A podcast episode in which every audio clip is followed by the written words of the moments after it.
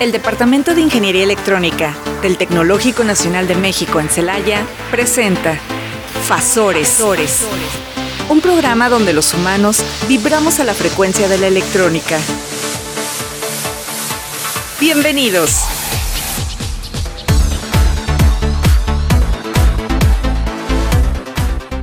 Buenos días, queridos radioescuchas. Estamos aquí una vez más, como cada martes a las 12, en su programa Fasores del Departamento de Ingeniería Electrónica.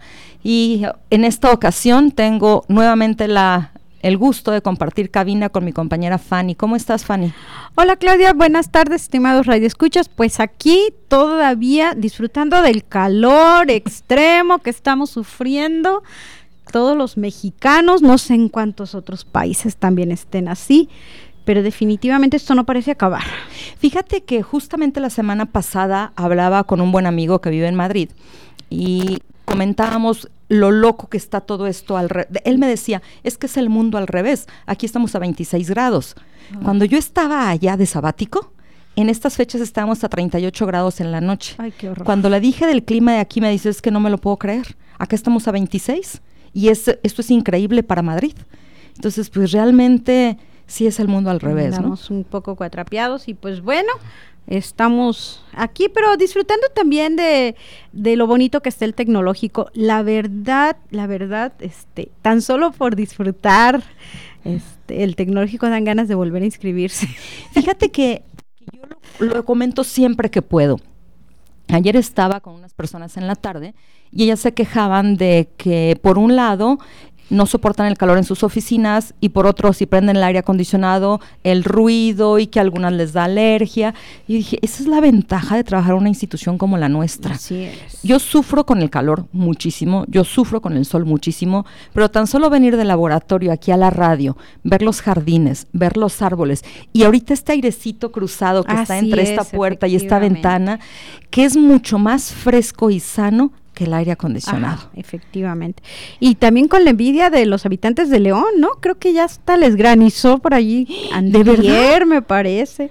¡Qué barbaridad! no sabía eso. fascinada yo viendo cómo el malecón, bueno, el cauce del río allá en el otra vez ya lleva agua. fíjate que es muy triste porque también estaba viendo un reportaje de cómo las presas en nuestro estado están al 40% de su capacidad. Eso ya es muy grave, ¿no? Así es, efectivamente. Y pues realmente la región, aunque es muy industrial, sigue siendo agrícola. Así es, pero además la preocupación, si no hay lluvias no hay captación de agua, si no hay captación, ¿qué pasa con los mantos? ¿Y qué pasa con el agua? No sé si en la zona donde tú vivas ocurra, pero aquí por los alrededores del tecnológico hay un problema de agua. La, la Junta de Agua Potable corta el suministro de agua en ciertos periodos, debido sobre todo al calor y a la escasez que se está haciendo. O sea, no te dejan sin agua por días, pero sí de pronto en el día hay cortes programados, lo cual es terrible, ¿no? Y eso nos debería de enseñar, ¿no? Que, que debemos de cuidar el agua, o sea, ya no ahorita por el calor, sino siempre. Así es. Sí, este, pues regar con moderación, pero en los momentos ya en la pues tarde noche que ya el sol ya no pega, este no lavar las cocheras, así con cubetas y arrojando toda el agua. Sí, eh, de, hecho, fíjate que es muy triste cómo, cómo, el agua se sigue desperdiciando en actividades tan básicas. Tristemente a mí me ha, me ha tocado ver cómo hay gente que todavía lava los trastes dejando la llave abierta todo el tiempo. Así es. Como hay gente que se lava los dientes dejando la llave todo el tiempo abierta. A mí me duele ese desperdicio. Efectivamente. es de verdad una falta de conciencia tremenda. Así es. Y ya, como decían, es hasta una desvergüenza, realmente, la verdad. Bueno, con ¿qué te, digo, la palabra completa, hay que decirlo. Es una fíjate que, que hablando de esto, del cambio, del cambio climático y de todos los problemas que se vienen por el calentamiento global, eh, la IEEE, que es la Asociación de Ingenieros en Eléctrica y Electricidad Electrónica más grande a nivel mundial, ha hecho muchas, ha realizado, perdón, muchas acciones que intentan mitigar el calentamiento global o los cambios climáticos. Sin embargo, ellos dicen que a pesar de que se han implementado ya acciones, todavía se puede hacer mucho más. eh, llegaron al grado de crear un comité sobre cambio climático. ¿Tú sabías que la IEEE tenía este comité sobre cambio climático? Pues no, porque por lo que sabemos de la IEEE no pareciera tener ninguna relación y es, con el es ambiente. Bien, es bien interesante, fíjate, porque este cambio climático eh, tiene como uno de sus objetivos coordina, coordinar los esfuerzos de la IEEE ante la crisis climática global, sobre todo por un cargo de conciencia, porque un tercio de las emisiones globales son producidas por la generación de electricidad. Efectivamente, o sea, eso es parte de, de la conciencia ética profesional que tenemos todos los ingenieros precisamente con el planeta. ¿no? Así es, inclusive la misión de este comité es ayudar a reducir el cambio climático a través de soluciones técnicas. Y ellos publican una serie de cinco consejos o cinco tips para uh, disminuir las emisiones contaminantes y evitar el cambio climático o disminuirlo. La primera de ellas nos compete a todos y todos podemos hacer algo al respecto, y es ahorrar energía. Ellos dicen que si atenuamos las luces en un 20%, tanto en las casas, en las oficinas, en los hoteles y en las escuelas, se ahorraría un 10% de electricidad. Inclusive dicen que la mayoría de las personas ni siquiera notarían la diferencia en la iluminación, di disminuyendo un 20% las luces. Las luces. Otra cosa que ellos sugieren es cambiar a iluminación LED. La comparan con las bombillas incandescentes normales, que ya la mayoría no existe, pero dicen que los LEDs utilizan 75% menos energía que un foco. ¿Te das cuenta del ahorro energético de esto? Y no solo eso, sino que si recuerdan cuánto calor generaban esos sí. ingratos ahorita como está el clima, yo creo que no lo dudaríamos en cambiarlo. Inclusive, hablando del clima, ellos mencionan también que los enfriadores de aire podríamos subirle la temperatura en 2 grados centígrados, que no marcaría la diferencia en cuanto a mitigar el calor, pero sí ahorraría un 10% más de electricidad. Yo cuando leí esto dije, seguramente hablan por Estados Unidos. En Estados Unidos todas las oficinas están en congelación. Tienen una temperatura muy, muy, muy baja. baja. Entonces, simplemente subirle dos graditos y ya gasta menos energía los aires acondicionados.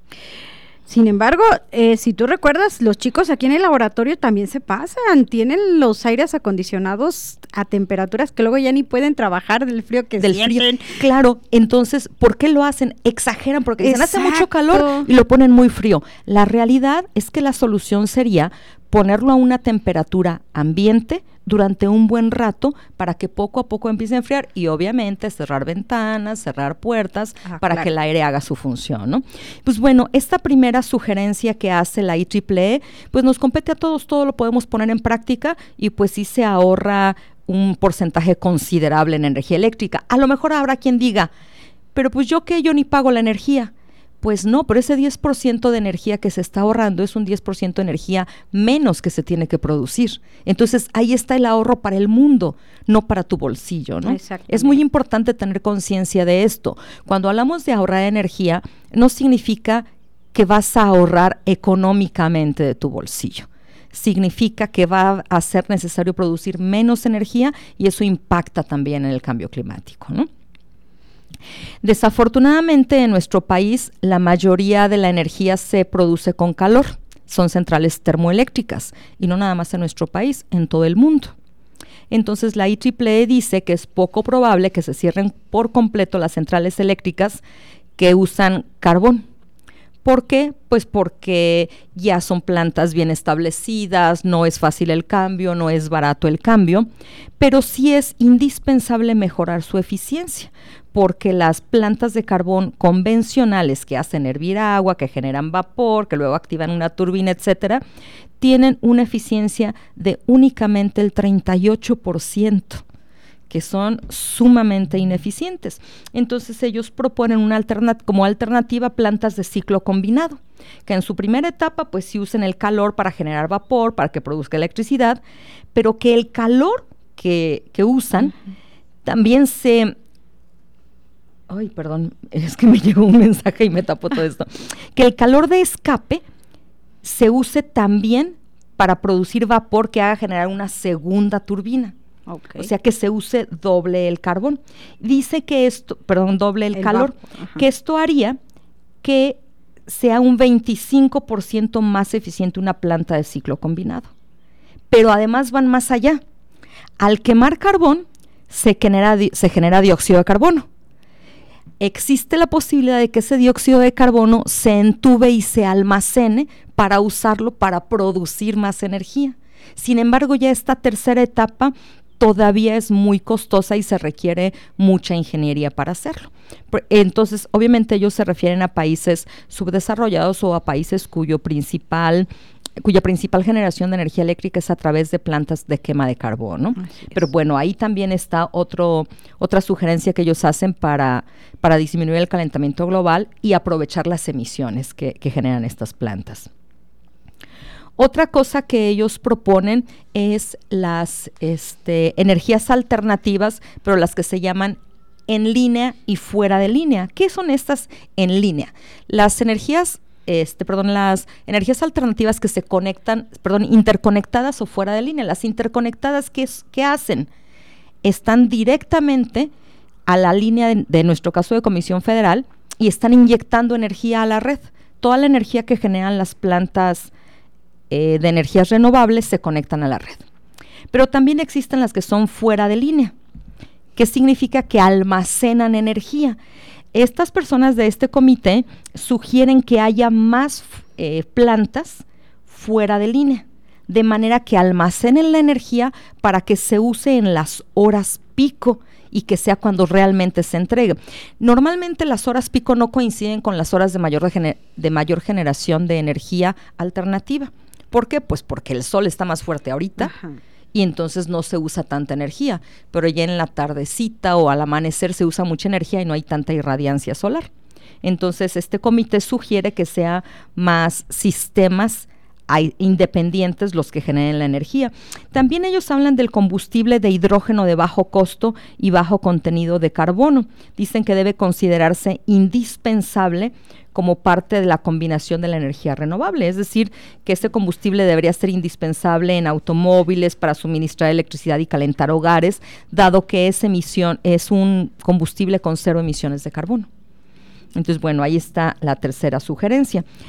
La cuarta, y a mí me llamó mucho la atención esta cuarta, es hacer centrales nucleares más pequeñas. Sabemos que hay un gran estigma en relación a las plantas de energía nuclear, ¿no? Por todos los accidentes muy conocidos que ha habido, como Chernobyl, Fukushima, Three Mile, etc. Sin embargo, ellos proponen unas pequeñas plantas que les llaman reactores modulares nucleares. ¿Qué son? Son más fáciles de implementar, son menos costosos de construir y más seguros que una planta. Es simplemente un reactorcito, por llamarlo de alguna forma. Dice que son, dicen que son bastante poderosos porque pueden producir hasta 300 megavatios de electricidad, cuando las plantas tradicionales están alrededor de 1200. Entonces sí dices, bueno, sí es muy chiquito, pero estos se ensamblan en fábricas entonces se ensamblan, los mandan a que se instalen en el lugar que quieran y una planta nuclear tradicional debe construirse en el sitio. Entonces, estos pequeños modulitos, que por sus siglas en inglés les llaman SMR, tienen otra ventaja, no necesitan estar ubicados cerca de grandes masas de agua para manejar la descarga residual de calor. Recordemos que aquí en la nucleoeléctrica de nuestro país está en Veracruz, junto a una gran laguna, cerca del mar, etcétera, ¿no? Por todo lo que, lo que implica. Pues entonces ellos dicen que estas centrales podrían ayudar en lo que el mundo está preparado para subsistir con energía renovable completamente, lo cual ven muy difícil. Hay por ahí un plan que dice que para el 2050 podríamos ya subsistir únicamente con energía renovable.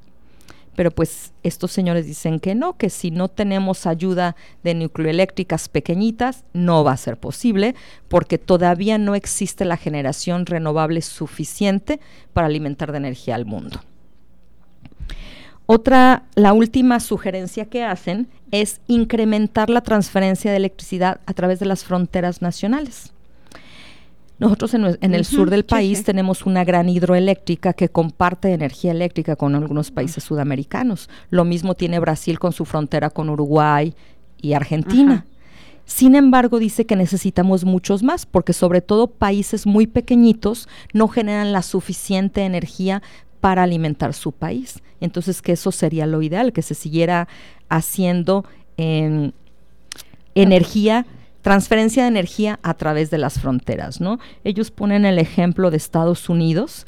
Eh, Estados Unidos no, no puede generar toda la energía que utiliza, tremendo país, ¿no? Ellos compran energía a Canadá. Por ejemplo, Italia le compra a Francia. Eh, España y Suiza también le compran a Francia. Entonces, es, es curioso cómo países que podrían entenderse como grandes potencias como Suiza tiene que comprar energía porque no es capaz de producirla Sí, toda claro. él, ¿no? Ah, el actual presidente de la IEEE en este 2023, Saifur Rahman, es un experto en energía y profesor de ingeniería eléctrica e informática en Virginia Tech. Él fue de los fundadores de este comité de la IEEE sobre cambio climático. Y él declaró algo muy interesante respecto al Acuerdo de París, ese famoso acuerdo para cuidar el cambio climático. Este se firmó hace casi 10 años. Y, y les dijo en una declaración, y la voy a, bueno, iba a decir la voy a leer textual, pero ya no es textual porque la dijo en inglés, ¿no? Este, traducida su declaración, dijo, nosotros como tecnólogos decimos que si mantienen sus posiciones, nunca tendrán un acuerdo, refiriéndose al Acuerdo de París, ¿no?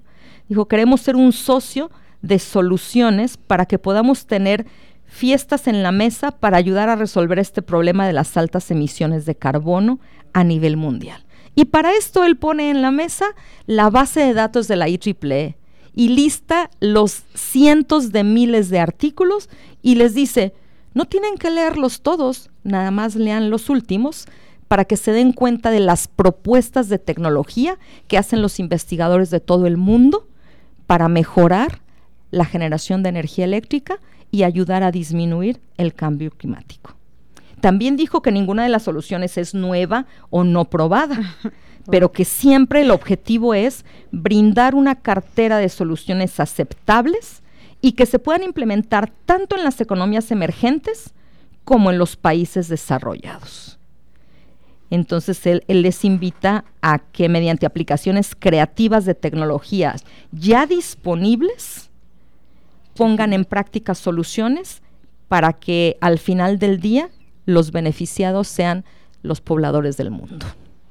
Pues muy interesante, Claudia, sobre todo porque eso es la ingeniería, es la aplicación de todos los conocimientos. Pues tenemos científicos hablando del cambio climático, de cómo acabarlo y todo, pero la ingeniería es poner en práctica pues todo eso, ¿no? Y pues aquí está una muestra de que la, los ingenieros en electrónica, los eléctricos y todos los que están asociados a IEEE podemos aportar algo a, a esto para evitar, bueno, o detener un poco, ¿no? El, el cambio, el cambio climático. Así es, y pues hay un comercial para que quien, quienes de nuestros estudiantes o de nuestros compañeros no estén suscritos a la IEEE se inscriban y vean el mundo de información que tenemos a, al alcance de nuestra mano. En, en otras áreas que, ni, que tal vez, digamos, no son de nuestra competencia, pero sí, porque finalmente por allí estamos, somos ciudadanos aquí en este mundo, ¿no? O sea, Así no, tal vez no ciudadanos del mundo como anda la moda, pero sí estamos aquí.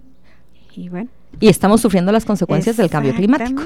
Efectivamente. Y fíjate que hablando de eso, pues en México tenemos mucha ventaja porque no solamente, este, bueno, tenemos la nuclear eléctrica, tenemos algunas este, de, de, carbón, pero también tenemos muchas hidroeléctricas, como la que mencionas, también acá en Infiernillo, tenemos también este, las termoeléctricas, pero de... Um, ay, de los azufres, se me fue la palabra, de energía geotérmica, Ajá. energía geotérmica.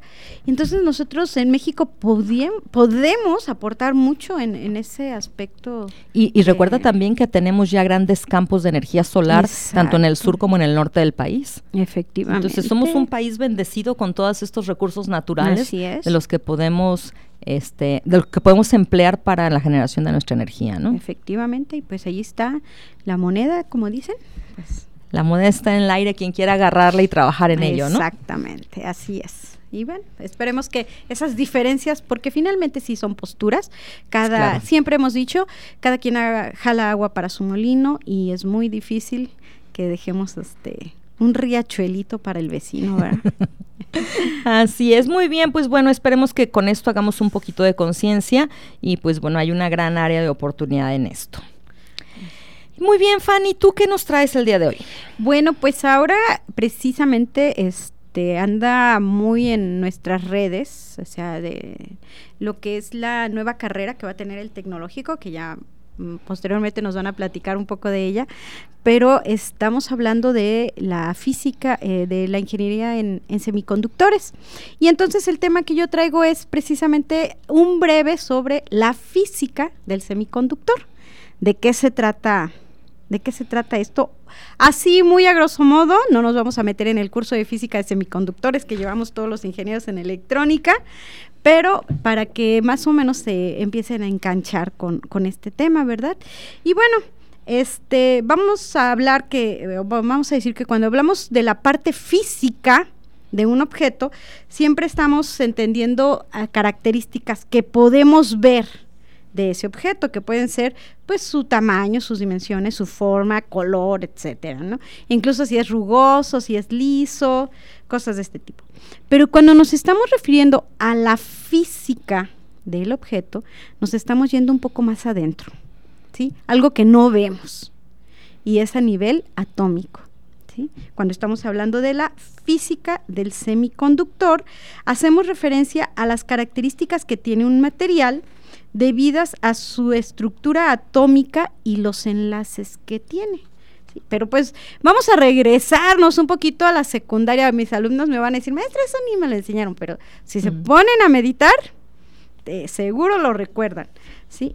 Y bueno, este, en esa, en química, en todos los cursos de química, si no, este, si lo recuerdan ustedes, compañeros, este, este, nos enseñaron los modelos atómicos, es decir, la forma que toma un átomo por el arreglo de sus partículas básicas, que bueno, nada más nos vamos a referir al electrón, al, al protón y al neutrón. ¿sí? Cuando este, nos vamos a ir así sin mucho detalle, para no hacerla cansada y espero que más entendible, lo más entendible posible. Eh, sabemos que el átomo está formado por un núcleo central donde se alojan los protones y los neutrones. Los protones, como sabemos, tienen una carga positiva y los neutrones pues tienen una carga neutra o decimos que no tienen carga, carga eléctrica. Alrededor del núcleo orbitan o se mueven los electrones que contienen una carga negativa.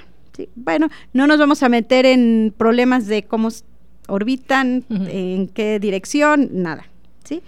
Pero lo que sí debemos de saber es que en cada órbita está asociada a un nivel de energía y permite cierto número de electrones, de acuerdo a, la estructura que tiene, eh, al número de electrones que tiene total el, el átomo.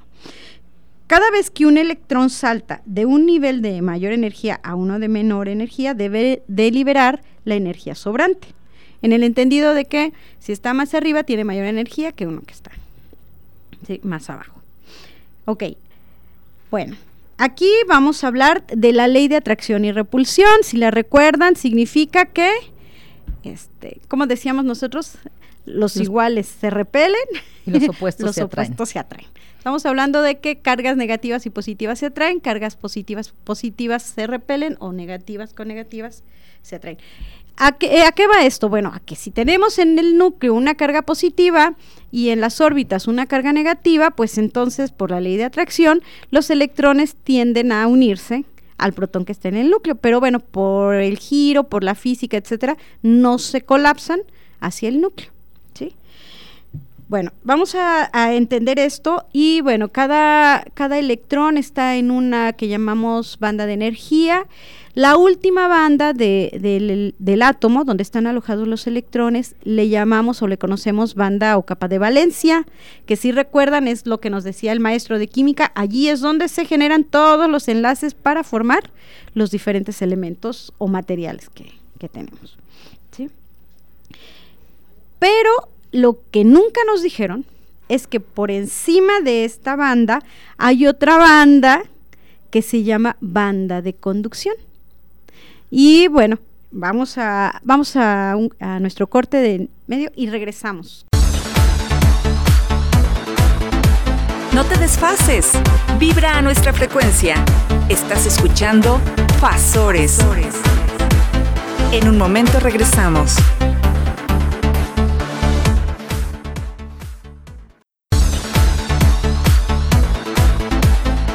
Sincronízate y vibra a nuestra frecuencia. Estás escuchando Fasores. Regresamos con más energía.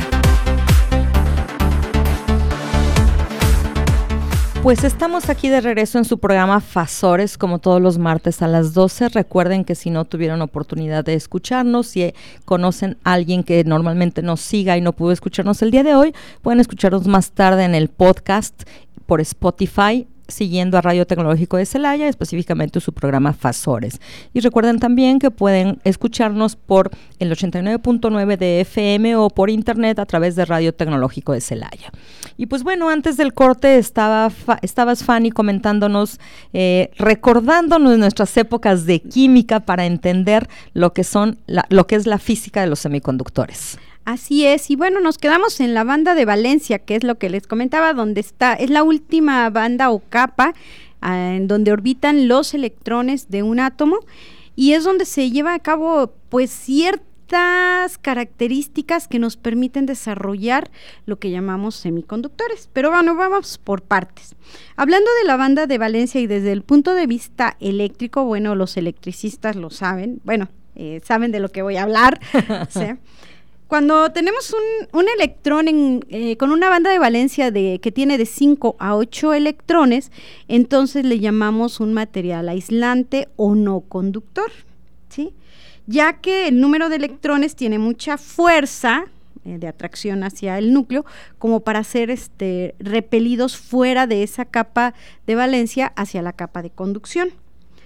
Por otro lado, si la capa de valencia de nuestro átomo tiene menos de tres, menos de cuatro electrones, estamos hablando de un material conductor, que es eh, lo que conocemos, los cables, el aluminio, el cobre, el oro, que es el mejor conductor que tenemos, solo que sale muy caro tener cables de, oro, ¿verdad? Este, de hecho, el cobre no se utiliza, si ustedes lo ven, este, más bien tenemos eh, cable de transmisión de aluminio, no de cobre, se imaginan si se vuelan nuestros cables, ¿verdad? si, se roban los de cobre, imagínate. Así es. Pero bueno, a estos materiales les llamamos materiales conductores. Sin embargo, entre los, los tres electrones y los cinco tenemos un intermedio, el cuatro. Cuatro electrones de valencia de estos de, en, la tabla, en elementos de la tabla periódica. Y estos materiales es a los que llamamos materiales semiconductores. ¿Por qué semiconductores? Bueno, pues porque bajo ciertas condiciones, incluso de temperatura, de campos magnéticos, ya no digamos de la alimentación eléctrica, conducen en un sentido, se convierten en conductores y en otras condiciones, bajo otras condiciones de esta misma, este, campos magnéticos, etcétera, se convierten en aislantes, no conducen, o más bien no conductores, no tanto aislantes, sino, sino no conductores, ¿verdad? Estos materiales semiconductores que están, digamos, en la tabla periódica, podemos hablar del silicio, del germanio, que son los elementos de la tabla periódica más utilizados para desarrollar este lo que nosotros llamamos dispositivos electrónicos, pero también tenemos otros como son el azufre, por ejemplo, y algún otro, este, curiosamente, el azufre yo también, este, decía yo. Viste la cara. Ajá. Sí, yo también me quedé así como que, ah, el azufre. Creo que no conozco ningún dispositivo electrónico basado en el azufre, pero curiosamente tiene esta característica. Esta característica precisamente hablando ya de la física del elemento que sería la física del semiconductor, que se caracteriza precisamente por tener cuatro electrones en su banda de valencia. Que podría tener mucho que ver con otras características como la volatilidad y todo eso que debe tener el azufre. ¿no? Exacto, entonces eh, digamos que podría ser un poquito más inestable. Así es. Lo que llamaríamos, ¿no? Lo que llamarían los químicos y los físicos. Sí. Ahora también tenemos algún componente, el arsenuro de galio, que también es, ya no es un elemento natural, o sea, no es un elemento básico de la tabla periódica, sino es más bien un compuesto, pero que tiene ciertas propiedades que en su última banda de valencia son cuatro electrones y tiene otras características que lo hacen mucho mejor que el silicio y que, que el germanio. Y bueno, por ahí se han estado desarrollando algunos otros materiales que, este, que funcionan como semiconductores. El detalle de este tipo de semiconductor llamados semiconductores intrínsecos, porque ya por naturaleza vienen con sus cuatro electrones de valencia, es que requieren mucha energía para que el electrón salte de la banda de valencia, aunque son cuatro, este, salte de la banda de valencia a la banda de conducción, que en nuestro caso es lo que se necesita para para que haya corriente eléctrica. Necesitamos que los electrones se liberen de la banda de valencia, pasen a la banda de conducción y empieza el movimiento, ¿verdad? Aquí el detalle es que este, se viene un fenómeno como de cascada, donde un electrón salta de la banda de valencia a la banda de conducción, golpea a otro electrón de otro átomo en su banda de valencia, pero ocupa ese, ese hueco que dejó y entonces al final como que se vuelve a estabilizar, por decirlo de esta manera, vuelven a entrar un, un electrón, vuelve a caer a la banda de, de valencia y se detiene el flujo. Entonces necesitamos que haya movimiento, para que haya corriente eléctrica, para tener energía eléctrica necesitamos que haya movimiento de esos electrones en la banda de, de la banda de valencia a la banda de conducción y que no vuelvan a caer o caigan lo menos posible a la banda de valencia. Entonces, se, desarrolló lo que llamamos semiconductores extrínsecos. ¿sí? ¿En qué consiste el semiconductor extrínseco? Bueno, imagínense que el, átomo, o bueno, los átomos de semiconductores, por ejemplo, los átomos de silicio, se forman o se van uniendo en lo que llamamos una red. Imagínense que están formando con sus niños un cubo con palillos y bolitas de plastilina. Las bolitas de plastilina unen los extremos de los palillos para formar esta estructura cúbica, un cubo. Relativamente es una estructura fuerte, ¿sí? que no este, que no, eh, no tiene ningún movimiento. Ahora imagínense que cada una de las bolitas de plastilina es un átomo de silicio. Cuando estamos hablando de dopaje, estamos diciendo que vamos a quitar una bolita de plastilina y en lugar de la plastilina vamos a colocar una bolita, por ejemplo, de barro para que funcione como, como unión entre los palillos. Sin embargo, el barro ya va a tener otras características diferentes de la plastilina. En nuestro caso, podemos estar agregando, quitando átomos de silicio y agregando átomos de fósforo, de borio, de borio, de, arsénico, de boro, de aluminio, perdón, iba a decir aluminio y lo cambié por boro, ¿sí? que tienen eh, capacidad de quitar o agregar electrones en la capa de valencia. Ahora, resulta que pues, al quitar electrones vamos a dejar huecos al agregar electrones vamos a tener más electrones sueltos en nuestra banda de conducción.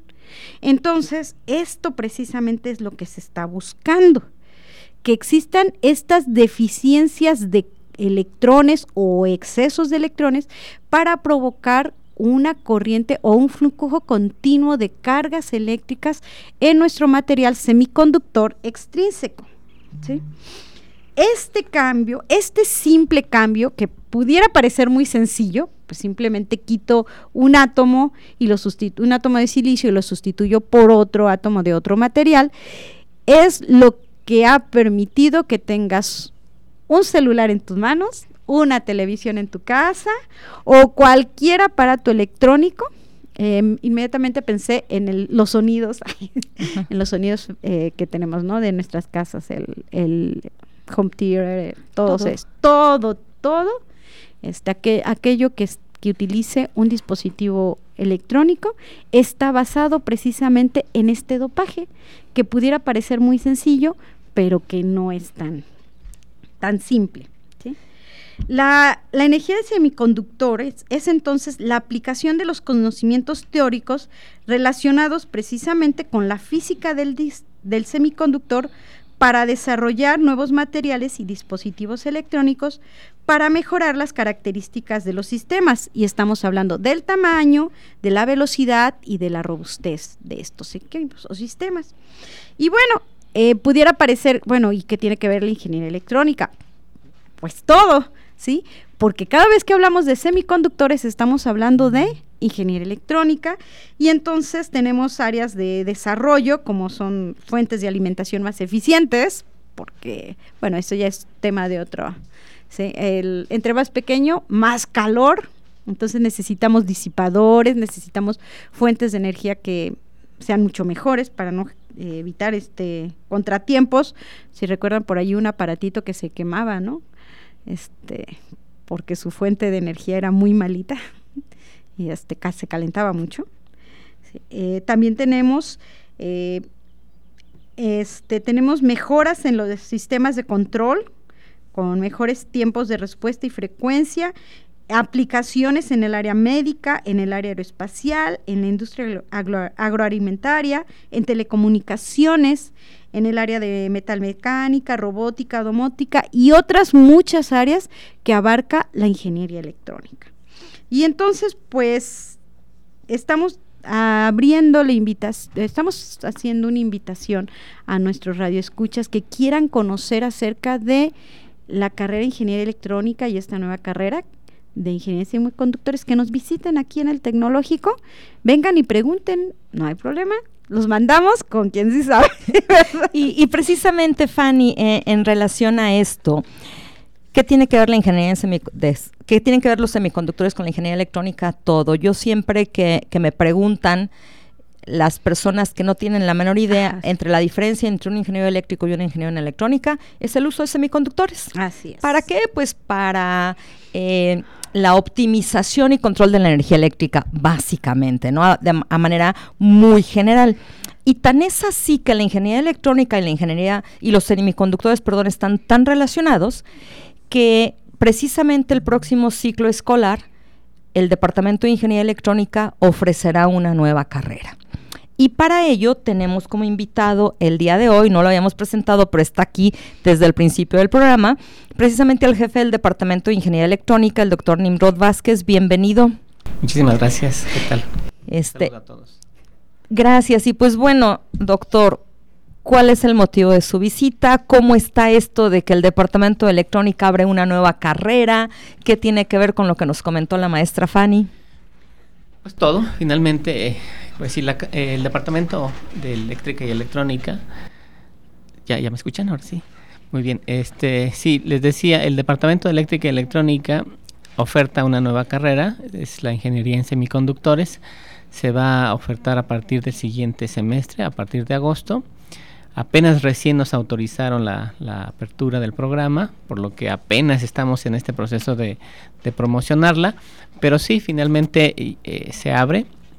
el motivo de, esta carrera, pues es abarcar todo lo que es el ciclo de, de, la cadena de valor del semiconductor, desde la física, que fue lo que platicó la maestra, entender cómo son cómo se construyen estos semiconductores, hasta el diseño de un circuito integrado que son finalmente un semiconductor para alguna aplicación en específico. Obviamente se necesitan conceptos de electrónica a lo largo de todo esto, pero sí la carrera intenta cubrir desde la física del semiconductor hasta eh, el diseño del circuito integrado, que sería el resultado final para alguna aplicación en específico.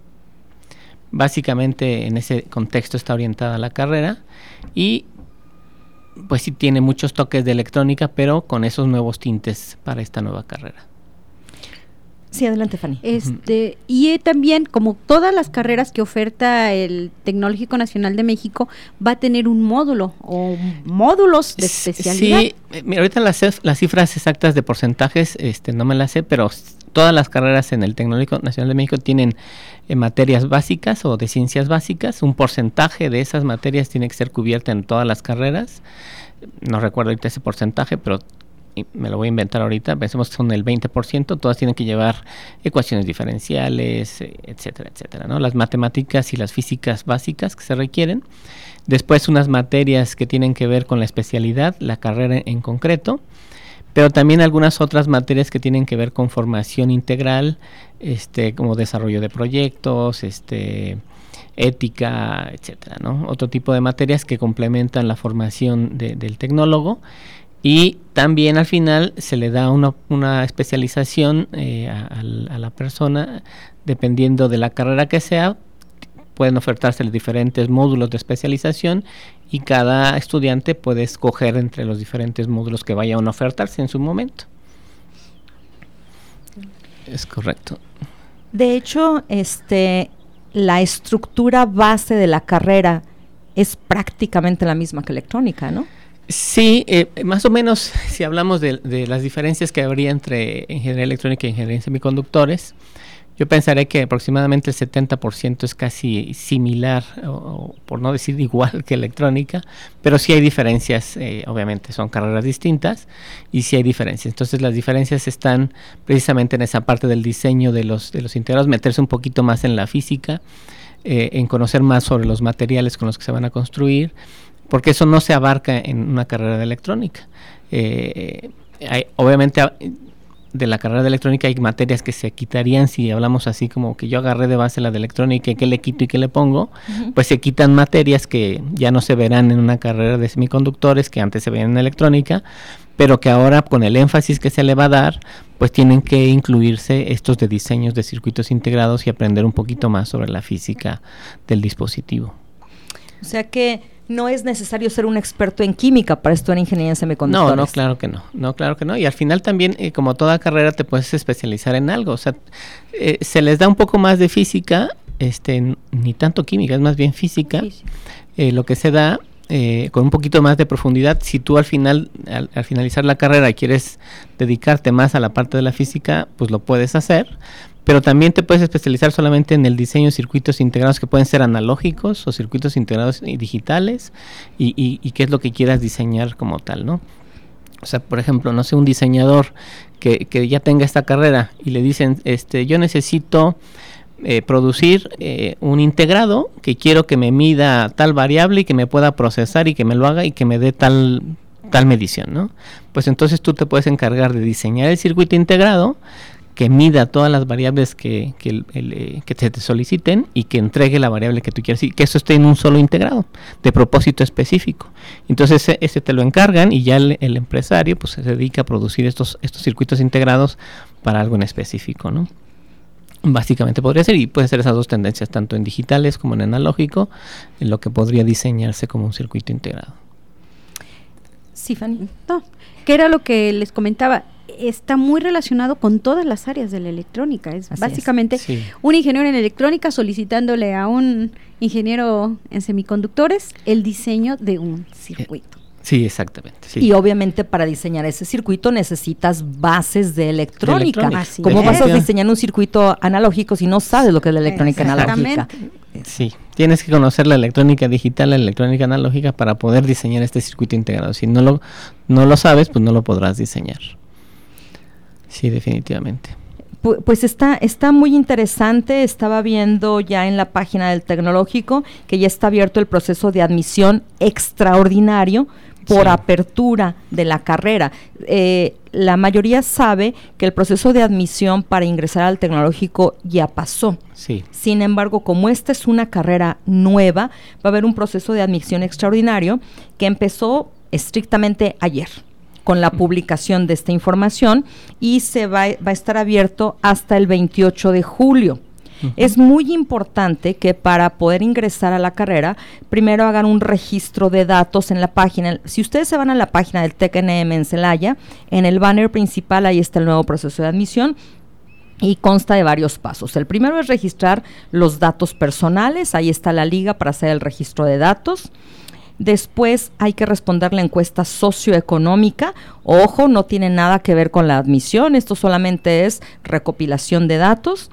Se descarga una ficha de admisión que por ser una carrera nueva no tiene costo. Ojo, normalmente las, las fichas para examen de admisión tienen un costo. En esta ocasión no tendrá costo. ¿Qué se va a considerar por ser carrera de nueva apertura? El promedio que tuvieron en el bachillerato, qué bachillerato se cursó y una entrevista.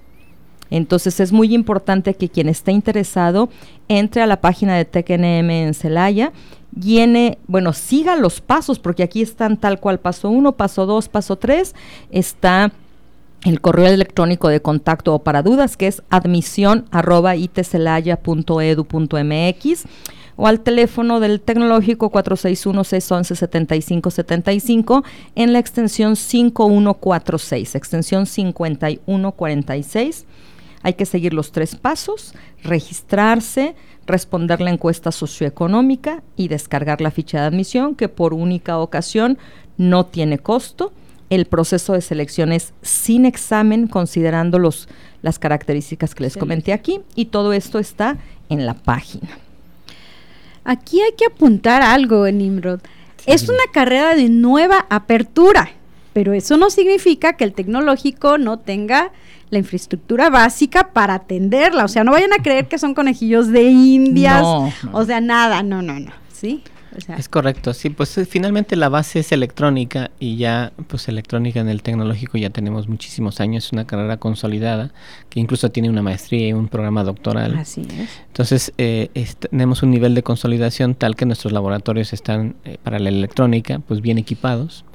Entonces, obviamente para estas materias no tendríamos ningún problema. Tendremos, tendremos sí que pues tener nuevos laboratorios para esta nueva carrera, para las materias especiales que se agregan, pero este, la infraestructura fuerte o necesaria de electrónica, pues ya se cuenta ya se cuenta con él, ¿no? Así como el Departamento de Ciencias Básicas y el Departamento de Ciencias Económico-Administrativo que cubre las la parte que mencionabas de la ética y desarrollo de proyectos.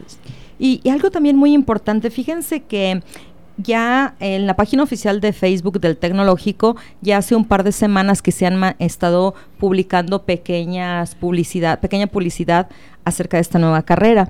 Y la verdad a mí me da mucha tristeza ver muchos comentarios de algunas personas que como siempre en las redes hablan sin conocimientos, ¿no? Este, por ahí hay quien sube fotos de hace 20 años de cómo estaban los laboratorios, dicen, "Arreglen los laboratorios, los invito", como confirmando lo que decías Fanny, a que vengan a darse una vuelta. Los laboratorios no son los mismos ni siquiera de hace cinco años, porque de cinco años para acá se ha invertido mucho en los laboratorios de electrónica, se ha invertido en mesas, se ha, se ha invertido en equipos, se ha invertido en seguridad entonces, quien, quien egresó hace cinco años ya no conoce los laboratorios de electrónica, porque de cinco años para acá se han mejorado muchísimo los equipos, las instalaciones. Entonces, de verdad, eh, electrónica es una carrera que debe estar a la vanguardia en tecnología y como tal, el Departamento de Electrónica se ha preocupado por mejorar cada vez más las instalaciones y, y pues como dicen, de la vista nace el amor, ¿no? Y fíjate que yo he tenido oportunidad de visitar otros laboratorios de otros tecnológicos que también ofertan la carrera de ingeniería electrónica. Y sí me sorprende eso, a, este, osciloscopios que nosotros ya hace más de 10 años, mucho tiempo que desechamos. Y, o sea, nosotros, nuestros laboratorios han estado renovando en equipo, hasta en profesor, bueno, no profesor está. sí, han venido nuevos. Pero han venido nuevos, así es. De, de 10 años se han contratado. Ajá, así es. Entonces, realmente no es una carrera donde van a ser conejillos de indias. Pregúntenle al doctor Javier Díaz, él sí fue conejillo de indias. Estamos hablando de la primera generación de ingeniería electrónica, pero sí, realmente es muy interesante que resaltemos esto que dices, Fanny. Eh, tenemos, además de los laboratorios de la tecnología, el personal preparado, porque eh, necesitamos conocimientos básicos y hay gente muy preparada. Recuerden que la mayoría de nuestra plantilla son doctores, creo que somos tres personas que no tenemos doctorado en el departamento, el resto tienen un doctorado y pues bueno, eso implica que están actualizados y que se siguen actualizando. Contamos ahorita con dos postdoctorantes. Dos postdoctorantes. sí. sí, confirmado, sí. Eh, se metieron más solicitudes, todavía no sabemos si va a haber otros, pero sí. Pero ahorita, hay dos postdoctorantes, entonces estamos en, en constante renovación y en constante actualización con la seguridad y con la certeza de que eh, tenemos la información y tenemos la capacitación para ofertar esta, esta nueva carrera, ¿no? Además, no se autoriza una carrera a cualquiera, hay que hacer todo un procedimiento también. Claro, sí, eh, también es importante resaltar que esto es una iniciativa también nacional. hay una eh, pugna para que ahora en, en países cercanos a Estados Unidos se diseñen semiconductores. Normalmente estos se estaban diseñando en China, en Taiwán, y, entonces se quiere mudar a que países cercanos a Estados Unidos, que son los que realmente demandan más este tipo de circuitos integrados especializados, tengamos la capacidad de formar personas en estas áreas donde se va a requerir personal para estas áreas fundamentales ya para, para el país. Y bueno, con la formación con la que eh, egresan nuestros estudiantes, no me cabe la menor duda que tienen una gran área de oportunidad en el país vecino del norte o en las empresas de alrededor. Recuerden que también por ahí por el norte del país viene una empresa muy importante de diseño eléctrico y electrónico, entonces pues no me cabe la menor duda que es una una gran área para poder incursionar. Efectivamente, así es. Y bueno, pues no sé, nada más nos quedan algunos saludos, Claudia. Pues como siempre a todos nuestros fieles radioescuchas allá por el Departamento de Calidad que ahorita están trabajando a toda marcha. Arturo, si tienes oportunidad de escucharnos en un momento, sí nos acordamos de ti, sabemos que estás muy, muy ocupado. Para todos los alumnos que creen que ya estamos de vacaciones, no, para los profesores hay mucho más trabajo que en, que en época de clases. dar solo clasecitas. Sí, yo prefiero dar clases que estar en el periodo Entonces un saludo para allá, para todos los de calidad, para Mireya, para Chava, que son nuestros fieles radioescuchas. Y pues bueno, no, esperemos que la próxima semana tengamos menos calor, Fanny.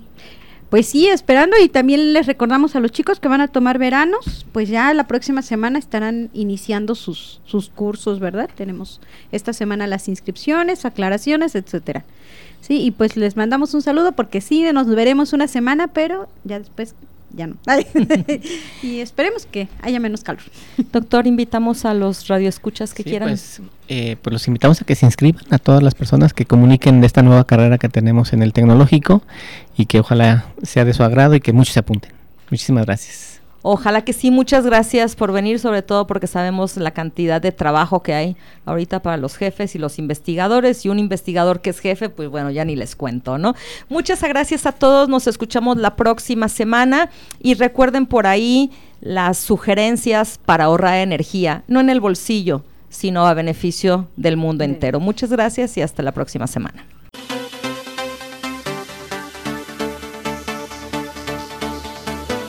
Se amortigua la señal. Te esperamos la próxima semana en una emisión más de Pasores. Vibra a nuestra frecuencia. Una producción orgullosamente lince del Tecnológico Nacional de México en Celaya.